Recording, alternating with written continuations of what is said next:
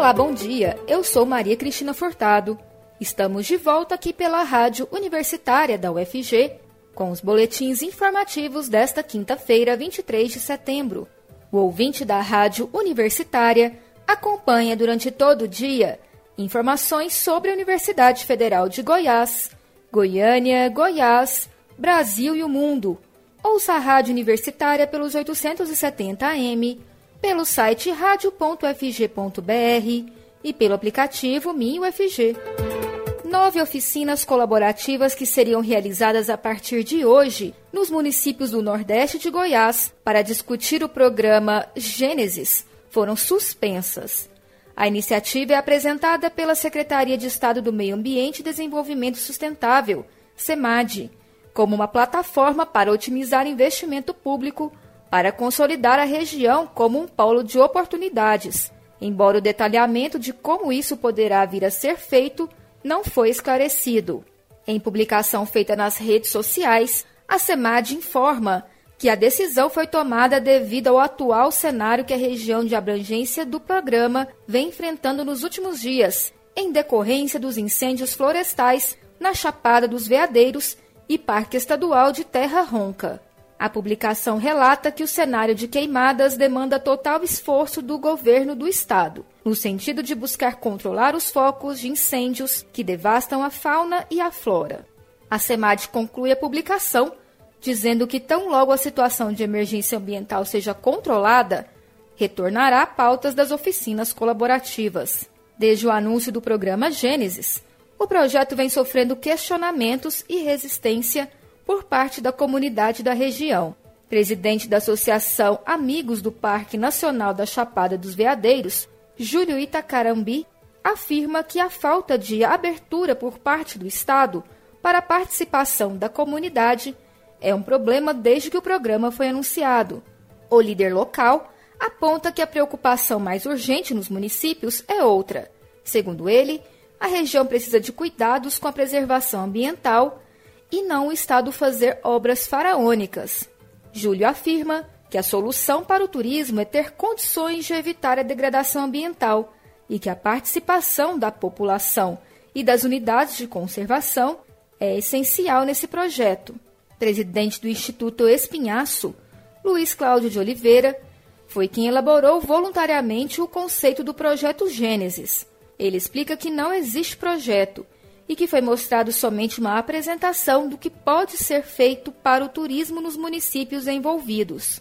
O projeto Gênesis prevê investimento em 20 cidades na região, sendo 9 na primeira etapa e 11 na segunda, em 10 eixos que contemplam a infraestrutura e o turismo, incluindo a construção de grandes estruturas nos parques estaduais Águas do Paraíso, em Alto Paraíso, e Ronca, em São Domingos.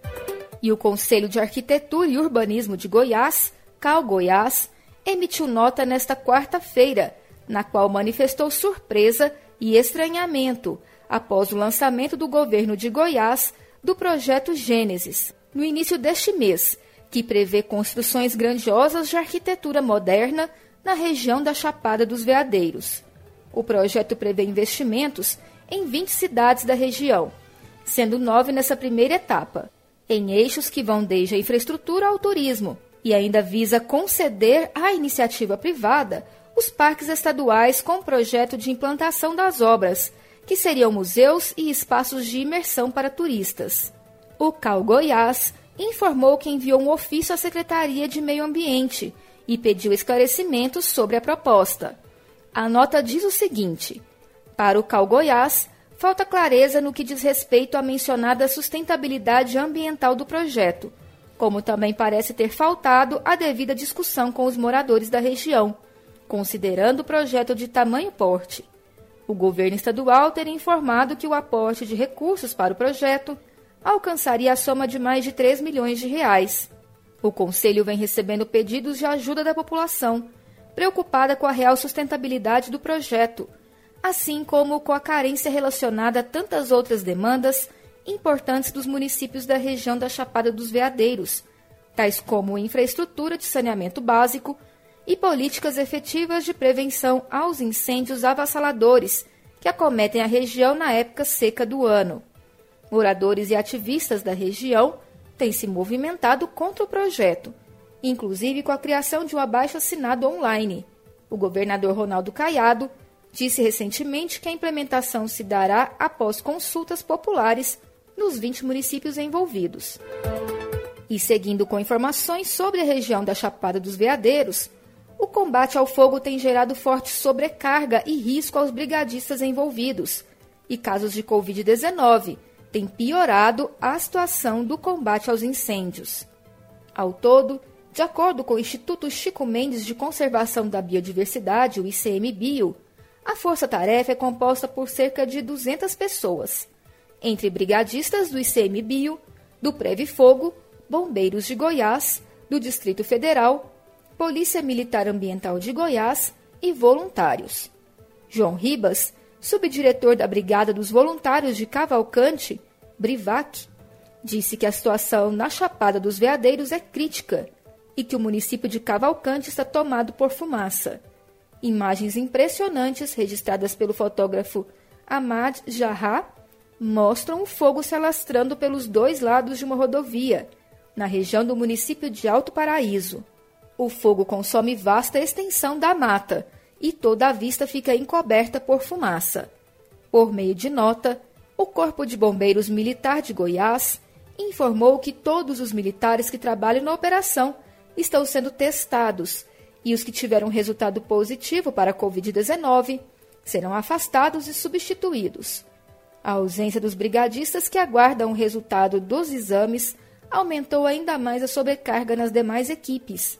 A equipe do Bivac está há cinco dias ininterruptos no combate às chamas na região de Cavalcante. Segundo informações de voluntários, algumas pessoas se arriscam no combate sem os equipamentos de proteção individual EPI, e o fogo já atinge o Parque Nacional da Chapada dos Veadeiros. A Receita Federal vai liberar hoje consulta ao quinto e último lote de restituição do Imposto de Renda 2021, ano base 2020. Também serão contempladas restituições residuais de exercícios anteriores. São 562 milhões de reais a serem pagos para mais de 358 mil contribuintes o crédito será feito no dia 30 de setembro.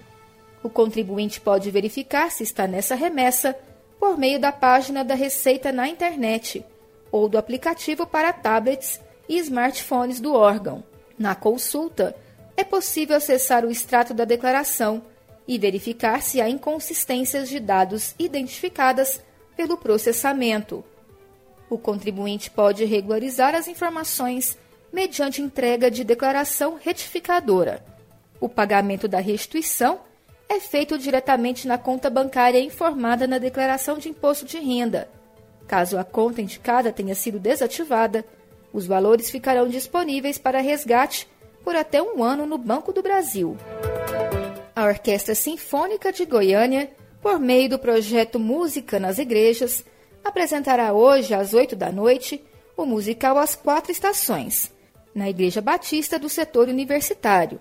Os portões vão se abrir a partir das sete e meia e o recital terá entrada franca e limitada até 150 pessoas, com condicionamento dos protocolos de saúde em vigor.